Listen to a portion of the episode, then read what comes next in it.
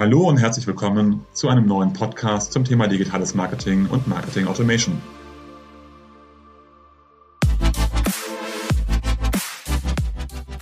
Mein Name ist Jörg Reinhardt, promovierter Physiker, dreifacher Familienvater und Gründer der Syntellic Consulting Group, einer führenden Unternehmensberatung rund um digitales Marketing und digitales Kundenmanagement. Wie immer in unserem Podcast sprechen wir mit verschiedenen Unternehmen, wo diese im Bereich digitales Marketing und Marketing Automation stehen, welche Projekte besonders erfolgreich sind, was dabei zu beachten ist und welche Learnings sie gezogen haben. Herzlich willkommen zu einer neuen Folge des Podcasts Mehr Gewinn mit Marketing Automation. Heute mit Tillmann Schwarze, Head of Sales North America von der Hella Aglaya Mobile Vision GmbH. Hallo Tillmann. Hallo Jörg, freut mich hier zu sein. Und wieder mit dabei, Wieland Schwarze, ähm, Experte im Bereich CRM. Hi Wieland, schön dich wiederzusehen. Hallo, freut mich auch hier zu sein. Tillmann, magst du einmal starten und mal ein bisschen von dir erzählen, als aber auch natürlich von der Hella Aglaya Mobile Vision? Ja, ähm, Tillmann Schwarze mein Name. Ich bin äh, verantwortlich für den Vertrieb und äh, für das Management unserer äh, Kunden im Bereich People Sensing. Ähm, vielleicht dazu äh, ein, zwei Worte. Die Hella kennt man ja aus dem Automobilbereich. Wir sind mittlerweile in der Forvia-Gruppe der siebtgrößte Automobilzulieferer der Welt. Mhm. Und äh, wir hier in Berlin bei der Hella Aglaya beschäftigen uns mit dem Thema Bildverarbeitung, kommen ursprünglich eigentlich aus dem Bereich ähm, der Bildverarbeitung für Fahrassistenzsysteme und äh, haben dann an, angefangen in den frühen 2000ern äh, zu sehen, dass es äh, eben in diesem People-Sensing-Markt einen großen Bedarf gibt an hoher Genauigkeit. Ne? Das ist so das Thema, was du ja auch eben beim, beim Automobil hast. Das muss hochpräzise sein. Und äh, das haben wir eben auch gesehen, dass es äh, viele Technologien gibt, die aber eben die Genauigkeit nicht erreichen können. Und wir haben dann angefangen, eine 3D-Stereokamera zu entwickeln die funktioniert also so, dass du quasi zwei Augen hast, äh, die nach unten gucken und dann ein 3D-Bild äh, des, des Geschehens äh, abbilden, was du also genau siehst. So ähnlich, wenn du dir also den Daumen mal vor, vor, de, vor das Gesicht hältst und ein Auge zumachst und danach das andere, dann bewegt sich der Daumen. Das ist mhm. genau das Prinzip, was wir nutzen. Der Vorteil ist, dass wir quasi da auf, auf dieser Basis feststellen können, was läuft denn da jetzt genau durch. Also ist das jetzt ein Mensch, ist das ein Einkaufswagen, ist das ähm, ein anderes Objekt? Wir können also wirklich auch anhand der Größe und des Shape sagen, was, äh, was das ist. Und damit können wir eben eine Genauigkeit an wirklich 99 Prozent, also an die quasi die Realität äh, heran, äh, äh, uns genau herantasten und genau sagen, ja, wie viele Leute, wie viele Personenströme wir jetzt gerade zu welcher Zeit haben. Super. Und es ist ja bei euch nicht nur Hardware äh, auf der einen Seite, sondern ihr habt auch noch AI im Einsatz, oder? Ganz genau, ja. Also wir, wir entwickeln die Hardware. Das ist also wirklich eine Kamera, die hier in Deutschland hergestellt wird.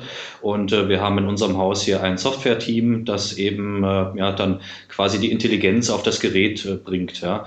Das, was ich gerade beschrieben habe, das äh, sind also quasi Algorithmen, die im Hintergrund laufen. Und wir nutzen AI, um eben wirklich ähm, dem Gerät ähm, ja, äh, mitzugeben oder zu erkennen, was genau läuft denn da jetzt äh, unter dieser Kamera durch. Ist das eine Person oder ist es ein Nicht-Personenobjekt? Das heißt, wir gucken also wirklich nach der Größe, Körpergröße und wir suchen dann nach Kopf- und Schulterpartien. Und wenn wir das erkennen können, äh, ja, haben wir also die neuronalen Netze so trainiert, dass wir dann sagen können, das ist ein Mensch mit hundertprozentiger Genauigkeit. Ja, super spannend. Da gehen wir gleich ein bisschen genauer darauf ein noch. Genau, kurz nochmal zu dir, Tillmann. Du bist ja dann auch als Salesleiter logischerweise in Berührung mit CRM. Äh, kannst du nochmal ein bisschen beschreiben, was du im Bereich CRM machst und wie CRM deinen Arbeitsalltag erleichtert? Und dann kommen wir zu dir, Wieland. Genau, ja, also CRM ist, ist für uns natürlich wahnsinnig wichtig. Ich ähm, habe selber, also wir sind hier an unserem Hauptstandort in Berlin, ich habe aber auch noch einen Standort in den USA, betreue also auch den äh, nordamerikanischen, angloamerikanischen Raum bin viel unterwegs, brauche also natürlich meine ganzen Kundendaten und Informationen ähm, unterwegs, muss die auf meinem Laptop, auf meinem Handy verfügbar haben, auch bevor ich in ein Meeting gehe, dass ich schauen kann, äh, was, was ist da gelaufen, was ist mit diesem Account gelaufen. Ähm, das ist also für uns ein Riesenthema. Zum anderen ist natürlich das CRM auch ein, ein wichtiges Tool für uns, um eben ähm, ja, durch die Opportunitäten ähm, zu quantifizieren, was können wir denn für ein Auftragsvolumen erwarten in der Zukunft. Ja? Ähm, und das ist natürlich ein Riesenpunkt für uns, ähm, da wir eben eine Komponente herstellen, eine Kamera, die natürlich viele Einzelkomponenten hat, ähm, können wir dann im Prinzip auf Basis der Daten im CRM sagen, in den nächsten ein, zwei Jahren erwarten wir so und so viele Aufträge und äh, können das eben an unseren Einkauf weitergeben, sodass wir uns, Stichwort äh, Chip-Verfügbarkeit und so weiter, wichtiges Thema, dann auch mit Komponenten verfügen. Also für diese zwei Bereiche ein äh, wirklich ähm, ja, Schlüsseltool für uns. Ja, ich freue mich super aufs Gespräch, weil das natürlich das ist, was viele produzierende Unternehmen auch gerade interessiert. Und von daher freue ich mich, dass du als Vertriebsleiter hier bist und dass wir gleich nochmal einsteigen können, wie ihr CRM wirklich nutzt, weil es geht ja nicht nur um äh, Aufträge gewinnen, sondern wie du schon sagtest, Zukunftsplanung und darüber auch dann auch um Einkauf und Produktion hinten dran. Kurzer Abstecher zwischendrin zu dir, Wieland. Ähm, herzlich willkommen wieder hier in der Runde. Magst du dich, auch wenn dich natürlich schon einige kennen, auch nochmal kurz vorstellen? Hallo, freut mich auch hier zu sein. Äh, Wieland, mein Name, Unternehmensberater seit zwei Jahren hier im Unternehmen und ja, freue mich heute hier an diesem Podcast mit teilnehmen zu können.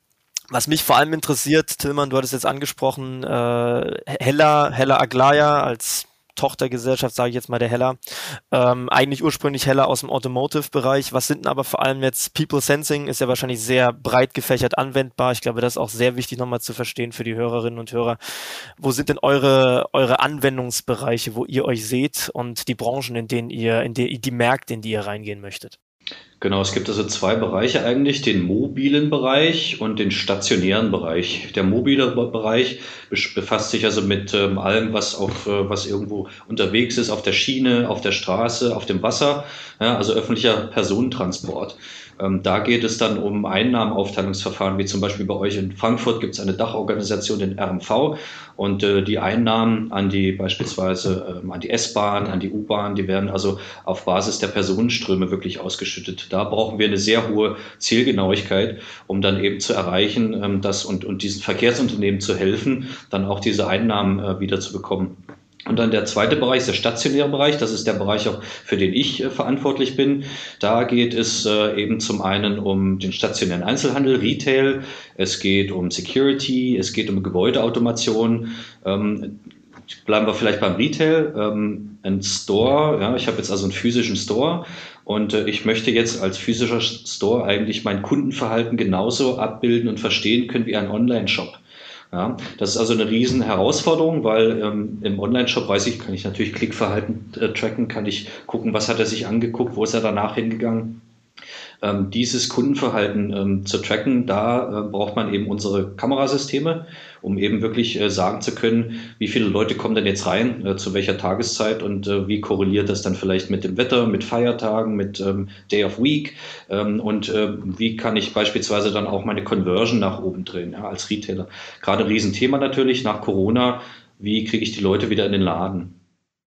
In Bezug jetzt genau auf dieses Thema äh, finde ich sehr spannend. Ähm, bietet ihr dann euren Kunden, den Retailern jetzt in diesem Fall die Hardware an, aber auch dann das darauf aufbauende Reporting, um halt genau Conversions zu steigern und so weiter, um halt diesen, diesen Mehrwert auch dann liefern zu können den Kunden? Oder wo, wo hört das dann bei euch auf? Wir sind äh, in dem Bereich ein reiner Komponentenhersteller. Also wir liefern äh, unser Gerät, unseren Sensor und äh, die Intelligenz, die der Sensor mitbringt. Ähm, und äh, verkaufen das dann quasi an, an äh, Systemindikatoren, Lösungsanbieter, ähm, Plattformen, die uns letzten Endes in eine große Lösung integrieren. Ja, das dann idealerweise auch eben mit anderen äh, Quellen, die du im Retail hast, Stichwort äh, Transaktionsdaten, Point of Sale, äh, Stichwort Wetterdaten, äh, Stichwort äh, Personalplanung, ja, das miteinander verknüpft und dann eben so ein Big Picture auch irgendwo an den Retailer gibt, so dass ich quasi in einem Dashboard dann sehen kann, wenn ich morgens starte als Filialleiter, äh, was, was, äh, wie sieht's denn heute aus, was muss ich tun und wo geht die Reise hin und wie, wie kann ich vielleicht mein Geschäft optimieren. Jetzt hast du gerade beschrieben, den einen Fall, dass man wissen möchte, wie viele kommen in den Laden rein und wie, gehen, wie viele gehen wieder raus. Und ich kenne das natürlich aus dem Shop, Shop-Bereich im Retail, dass man das sozusagen einfach an der Eingangstür messen kann, wer rein und raus geht. Jetzt hast du ja gesagt, man möchte es noch viel stärker Richtung E-Commerce bringen. Das heißt, man möchte eigentlich wirklich wissen, ähm, wo ist der Kunde langgelaufen, was hat er in den Warenkorb getan. Ähm, das heißt, ihr seid auch in der Lage, quasi den Einzelkunden innerhalb des Stores zu verfolgen und mitzubekommen, was er sozusagen auf der individuellen Ebene gekauft hat. Genau, also wir, wir können jetzt nicht feststellen, wie jetzt in einem äh, Amazon Go zum Beispiel, was er jetzt für Artikel in seinen Warenkorb getan hat. Mhm. Ähm, aber wir können definitiv die Laufwege nachverfolgen. Ja, es gibt also bei uns zum einen diese Zähllinien, das heißt, Du hast ja gerade gesagt, Eingangszählung. Ich komme rein, gehe raus. Ähm, dann zähle ich genau, wie viele Leute eben rein und rausgehen. Unterdrücke auch Mitarbeiter, das ist ganz wichtig, ähm, um eben nicht die Mitarbeiter zu zählen, dass sie die Conversion verwässern. Und dann kann ich aber eben auch ähm, ja, multiple Geräte zusammenstitchen, so nennt sich das, und kann die miteinander reden lassen und kann dann wirklich einen Laufweg in einem kleinen Store auch äh, verfolgen und kann dann feststellen, ja, Jörg hat jetzt eben am äh, Nike-Schuhregal äh, ja, eine halbe Minute verbracht und vielleicht ist er dann interessiert, das auch zu kaufen, kann dann auch irgendwie so ein Realtime-Action-Item ähm, machen und kann sagen, okay, ähm, für den Mitarbeiter eine Info auf der Smartwatch oder auf dem Handy da ist ein Kunde. Geh doch bitte mal zu dem Kunden hin, weil ich, äh, du kennst das vielleicht auch, ähm, wenn ich einkaufen gehe, ja, wenn ich jetzt äh, was, was suche, dann ist nie jemand da, der mir helfen kann. Aber wenn ich äh, eigentlich nur mal browsen möchte und gucken möchte, dann werde ich alle zwei Sekunden gefragt, was ich denn gerne kaufen möchte. Und ich möchte eigentlich nur meine Ruhe haben. Und genau diese, diesen Trade-off, ja, dieses, dieses Problem eigentlich zu, zu beheben, das soll das natürlich dann entsprechend systembasiert auch unterstützen. Wie werden denn Mitarbeiter ausgeschlossen von der Zählung? Wir sind, äh, wir haben jetzt also eine neue revolutionäre Technologie, die wir jetzt gerade einführen, äh, basierend auf Ultra Wideband. Ja, ihr kennt ja die Apple AirTags und äh, das ist im Prinzip die, das gleiche Prinzip, nur dass wir unsere eigenen Tags ähm, herstellen, die natürlich eine höhere Sendefrequenz haben. Das heißt, als Mitarbeiter trage ich dann dieses Tag, das kann ich um den Hals tragen, das kann ich aber auch in der Tasche tragen, in der Hosentasche. Ähm, das sieht man also nicht auf der Uniform und äh, werde dann entsprechend, äh, gibt es also einen Receiver im Gerät, der dann äh, diese Ultra-Wideband-Frequenz ähm, erkennt und äh, das eben mit unseren Zähldaten vermengt und dann feststellen kann, wie viele Leute sind jetzt rein und rausgegangen und wie viele Mitarbeiter sind rein und rausgegangen. Gerade wichtig im Luxury Retail. Ja. Da hast du zehn Mitarbeiter und hast zwei Kunden, die betreut werden und äh, die will ich ja nicht jedes Mal zählen. Jetzt hast du schon ein bisschen beschrieben, was so dein Anspruch an CRM ist. Und ich habe verstanden, auf der einen Seite willst du natürlich dein Geschäft steuern, einmal in, in Deutschland oder Europa und in, und in den USA. Und andere, das heißt, wissen, wo die Opportunitäten stehen. Und auf der anderen Seite natürlich auch darüber eine Planung haben. Deswegen, erste Frage an dich. Wie ist denn der Sales Cycle generell? Also ich kann mir vorstellen, es dauert ein bisschen länger äh, von, der, von der ersten Anfrage bis nachher zum Abschluss. Das äh, dauert auf jeden Fall äh, lange und ähm, also das äh, kommt natürlich ganz drauf an. Im Retail äh, ist es, kann man sagen, fast ausschließlich ein Verdrängungswettbewerb mittlerweile. Da sind die Sales-Zyklen also extrem lang. Im Smart Building-Bereich ähm, ist noch eher grüne Wiese, da geht es dann ein bisschen schneller. Ähm, es ist natürlich wichtig, eben dann von, von, vom ersten Tag des Kon Kontaktes, der in der Regel auf einer Messe äh, stattfindet. Also wir machen sehr viel über Face-to-Face, -face, über den persönlichen Kontakt, bis hin eben zur, zur Weiterverfolgung ähm, dann natürlich getrackt wird. Also in der Regel ist es so, man lernt sich kennen auf einer Messe, hat dann ein High-Level-Gespräch, ähm, dann äh, tauscht man Informationen aus, dann hat man irgendwo ein Demo-Kit, das versendet wird, dann macht man weitere Meetings, ja, äh, geht ins Detail ja, und äh, tauscht dann kommerzielle Informationen aus, Angebote und so weiter. Und dann kommt es irgendwann dann zur Kaufentscheidung. Ja, und das muss natürlich, dieser, dieser Cycle muss dann natürlich auch entsprechend äh, abgebildet werden, auch weil er eben sehr langfristig ist. Und welche Funktionalitäten sind dir als ähm, Salesleitung besonders wichtig und welche Eigenarten eures Geschäftes muss für euch eine CRM-Lösung gut abbilden? Mhm. Also für, für mich im ersten Schritt ist wichtig die, äh, die Lead-Funktion, dass wir also wirklich, wenn wir auf eine Messe gehen, ähm, da haben wir auch Schnittstellen zu, äh, mittlerweile scannt man ja die Badges mehr, man sammelt keine äh, Visitenkarten mehr. Ja, dann äh, übertrage ich das direkt in mein CRM und habe dann meine, meine Leads da drin. Und dann kann ich diese Leads konvertieren in actual Accounts, ja, also richtige Accounts. Und dann weiß ich natürlich, okay, das ist also schon einer, der ein bisschen heißer ist, der hat Interesse und da geht's äh, weiter. Ähm, das sind so äh, erstmal für, für, diese, für diese Vertriebszyklen die wichtigen Schritte. Und dann natürlich irgendwo das Thema Opportunitäten, ja, Opportunities, ähm, dass ich dann eben ganz konkret auch sagen kann, okay, ähm, ich kriege ja im Kundengespräch dann Projekte mit ja, zum Beispiel bin ich jetzt an Einzelhändler XY dran mit meinem Partner und ähm, das Projekt ist ungefähr so und so groß. Das sind also so und so viele Geräte bei uns und das dann entsprechend abzubilden, äh, mit einem Datum zu versehen und äh, weiter zu tracken. Das sind so für uns die wichtigsten Sachen. Ist das dann eine ganzheitliche Lösung, die ihr generell für, für Heller implementiert habt oder nutzt ihr auch äh, in den einzelnen Branches dann unterschiedliche Lösungen? Äh, es gibt also einen CRM-Anbieter, äh, den wir da, den wir da nutzen von Heller aus. Ähm, wir haben aber für uns eben im People Sensing Bereich auch eine spezielle Version, die also dann auch für uns wirklich zugeschnitten ist für unsere Bedürfnisse. Wir haben auch spezielle Dashboards, wo ich dann jeden Morgen reingehen kann und gucken kann, was hat sich jetzt geändert, wie viele Opportunitäten sind dazugekommen äh, in den letzten Tagen, wie viele neue Leads, wie viele neue Kontakte. Das ist dann für uns auch zugeschnitten.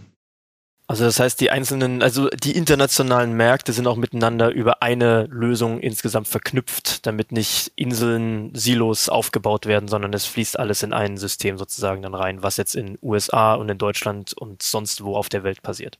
Also das ist alles miteinander verknüpft. Ja, wir, haben, wir haben ein System, ähm, eine Plattform und da gehen wirklich alle Daten aus der, aus der ganzen Welt äh, hinein. Ähm, und ich kann auch äh, eben sehen, was im Automotive-Bereich zum Beispiel abgeht. Es gibt da teilweise Schnittmengen, ja, ähm, wenn wir über, über manche Themen äh, sprechen, was jetzt so eine Objekterkennung betrifft. Ja. Das ist ja für uns auch ganz wichtig im Retail. Das machen die im Automotive-Bereich schon. Ja. Ähm, wirklich so Objekte auf der Straße erkennen.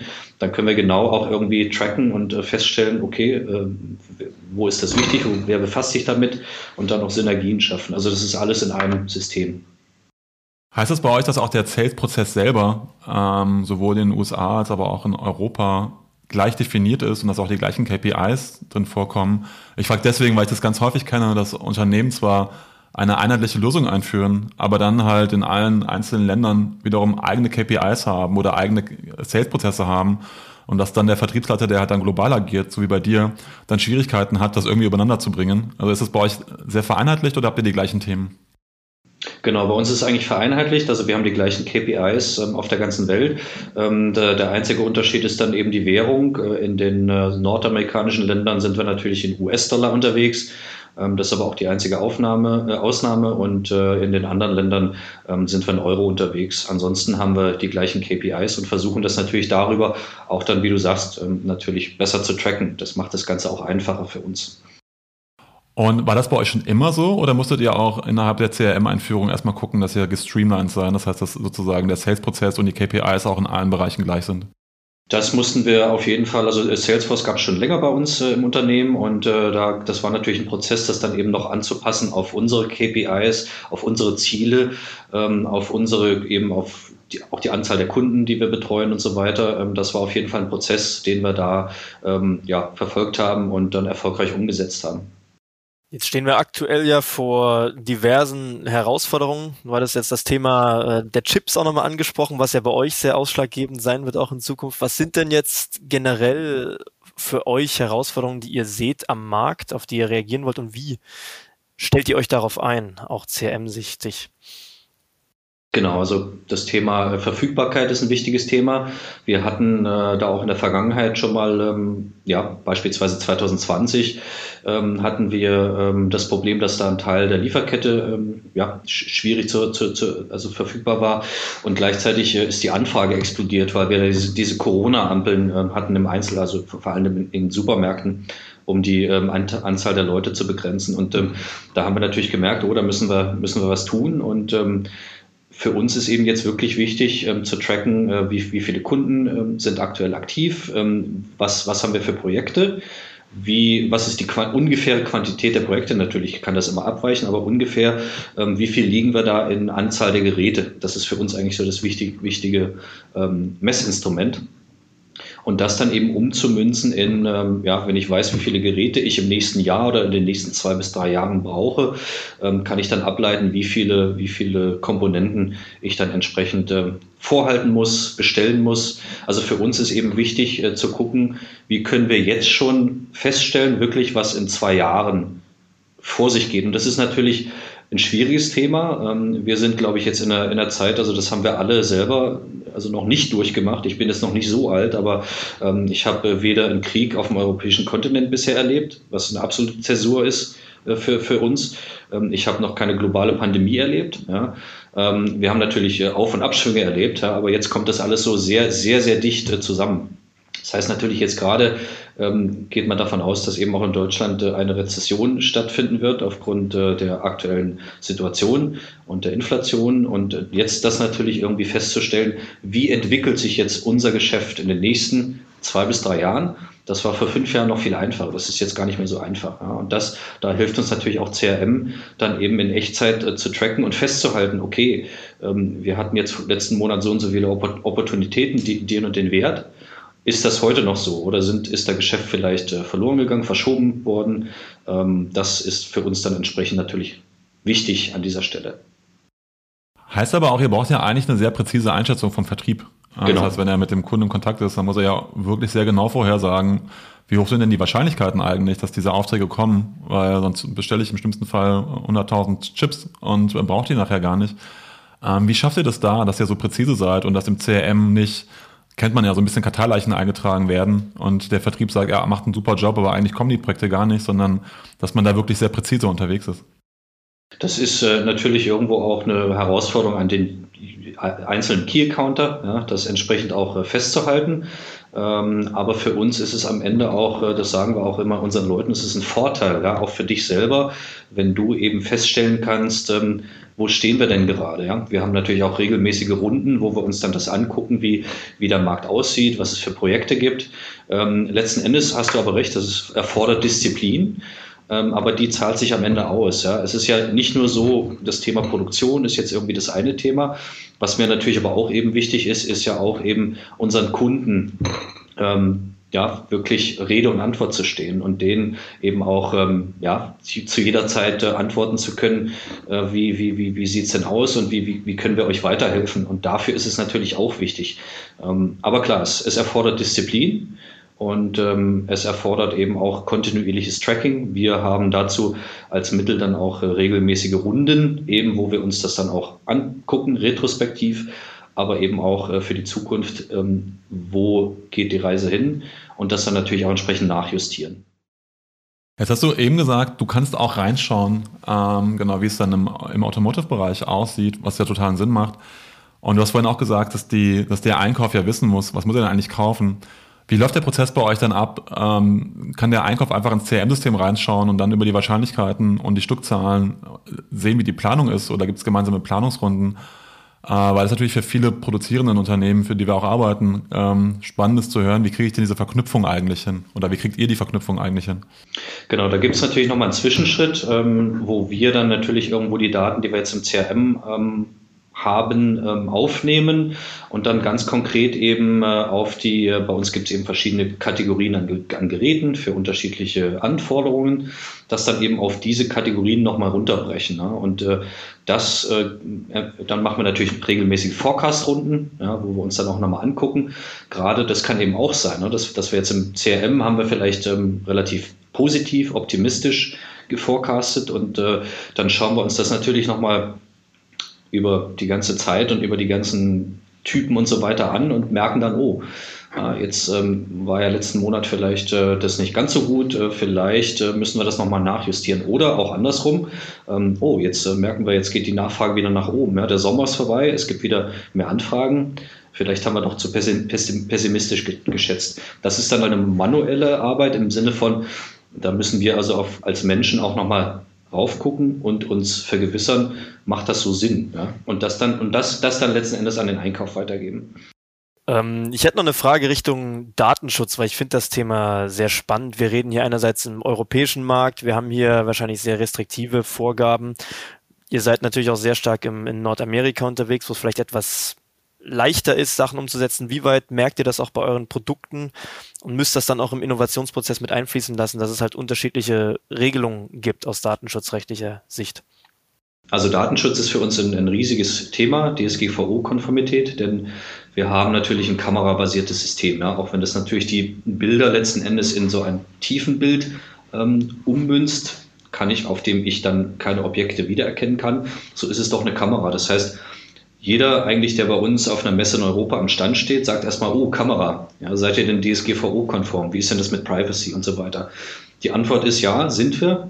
Bei uns wird eben äh, nichts erfasst, was du auf ähm, die einzelne Person zurückverfolgen kannst. Also letzten Endes geht es ja bei der DSGVO-Konformität darum, dass eben keine personenbezogenen Daten gespeichert werden. Ja? Und bei uns ist es eben so, dass schon die Algorithmen so ausgelegt sind, dass wir eben nur Metadaten speichern und die dann entsprechend an ein Backend-System weitergeben, sodass du eben auf Hand, anhand dieser Metadaten gar nicht äh, nachverfolgen kannst, wer jetzt der Kunde ist oder wer jetzt der Mitarbeiter ist oder wie, wie viele äh, Minuten Pause der jetzt gemacht hat oder sowas. Ja. Das ist also nicht, äh, nicht möglich. Du hast auch recht, Wieland, es gibt natürlich ähm, unterschiedliche Märkte. In Europa ist das ein Riesenthema. In den USA teilweise. Es gibt äh, in Kalifornien sehr strenge Regeln mittlerweile auch äh, Richtung Datenschutz, die sich an den europäischen Vorbildern orientieren.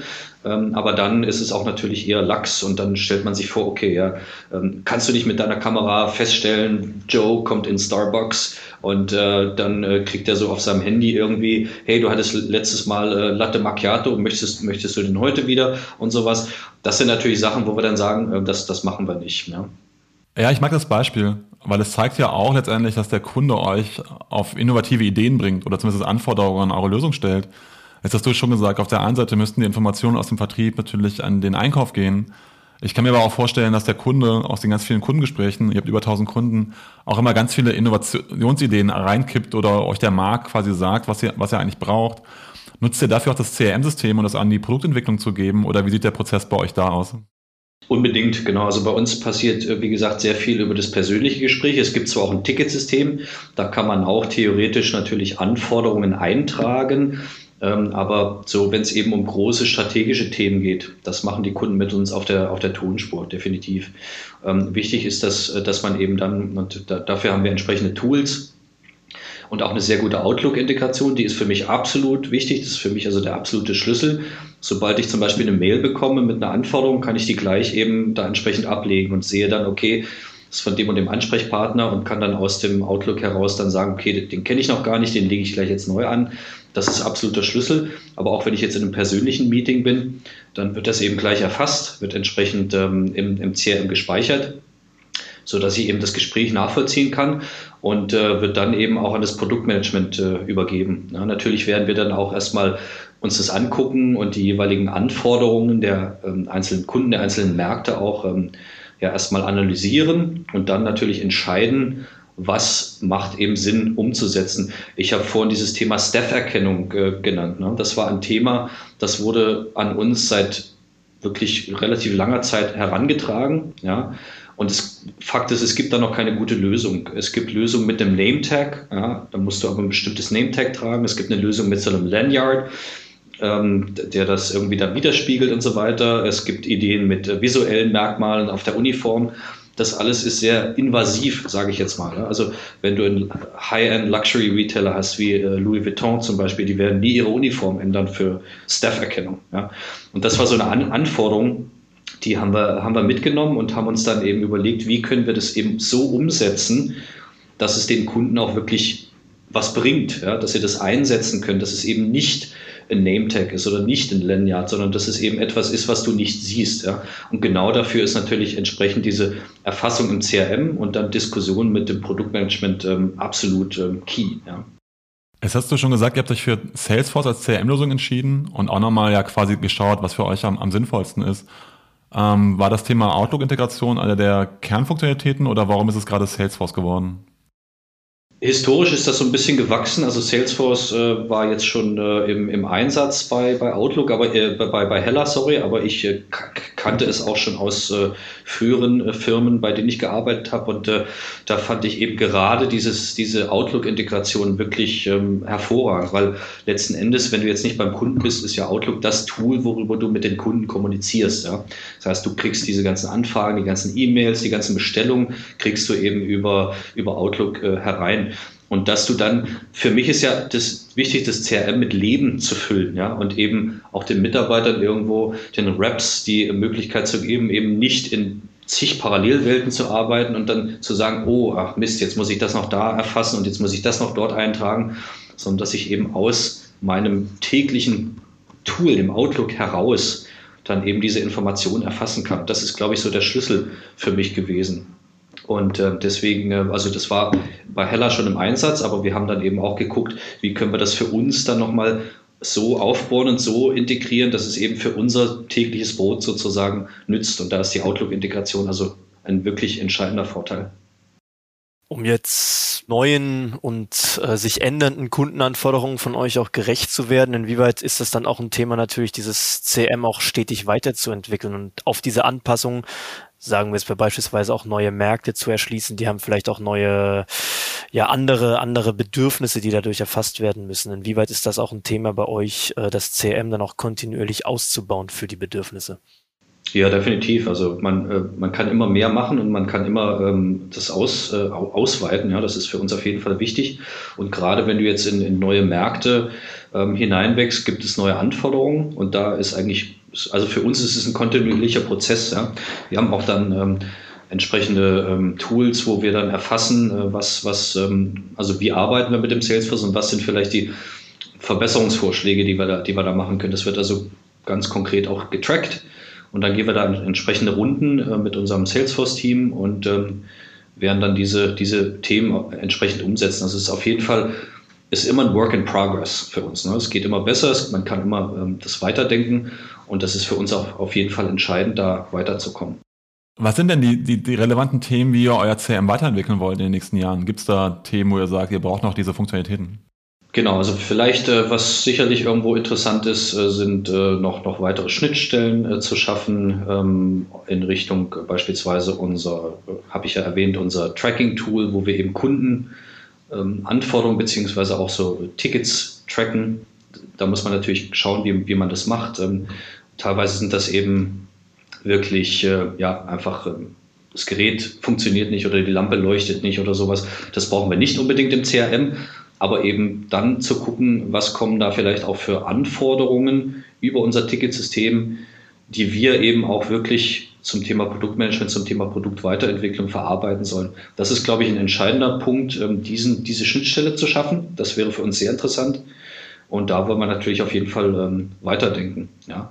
Und äh, auf der anderen Seite ähm, wäre für uns noch interessant, ähm, Angebote aus dem Salesforce auch gleich heraus zu erstellen.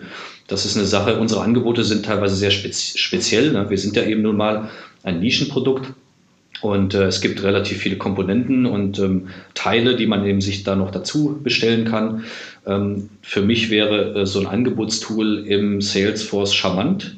Dann hast du natürlich auch gleich nochmal die Leute mehr gebunden auf dieses Tool ja, und könntest dann aus dem Tool heraus dann auch gleich die Angebote generieren. Das wäre so ein Thema, was ich mir auf jeden Fall für die Zukunft äh, wünsche. Ja, das ist natürlich ein hochgradig spannendes Thema, äh, das Thema der Angebote. Ich kenne das von vielen produzierenden Unternehmen, wo es dann aber letztendlich so ist wie bei euch, dass man denken könnte, man hat ein Standardprodukt, aber so Standard ist es gar nicht, weil jeder Kunde hat andere Anforderungen. Ähm, also ist jedes Angebot dann am Ende des Tages halt doch individuell und nicht rein stückzahlabhängig. Und dann zu schauen, was habe ich denn eigentlich wann mal wo und in welcher Form angeboten, um es zum einen wiederverwenden zu können, als aber auch, dass ich halt dann nicht irgendwie ähm, verschiedenen Einheiten vom gleichen Unternehmen verschiedene Angebote mache. Äh, das ist ja auch so ein Thema. Das ist ein extrem wichtiger Punkt, äh, was auch über CM abgedeckt werden muss. Genau, absolut. Ja, und Preisgestaltung ist natürlich auch so ein Thema. Ähm, da, da sind wir natürlich schon, haben wir schon äh, mit integriert, aber auch das kann man natürlich irgendwo noch ähm, damit noch, äh, noch integrieren, so dass man vielleicht ein paar Sachen, die jetzt auch noch in einer, in einem anderen Tool oder in einer Parallelwelt vorhanden sind, dann eben da noch zusammenzieht. Ja, das äh, wäre auf jeden Fall sinnvoll. Ich stelle ja immer eine Frage zum Schluss und wenn ich mir anhöre, wo ihr steht oder wo du stehst, Tillmann, klingt das alles extremst sauber. Ich habe ähm, eine einheitliche Lösung für alle Bereiche. Ich habe sie auch firmenübergreifend, auch für verschiedene Sparten, ähm, um auch in die anderen reinschauen zu können, was großartig ist. Ich habe die gleichen Prozesse, ich habe die gleichen KPIs, was es mir sehr einfach macht, dann übergreifend mal zu schauen, wo stehe ich denn eigentlich, wo steht mein Team. Und ich habe sogar noch den, die Schnittstelle zu den, zum Einkauf oder zur, äh, zur Produktion selber. Ähm, und ich kann mir vorstellen, das war mit Sicherheit ein langer Weg, dahin zu kommen.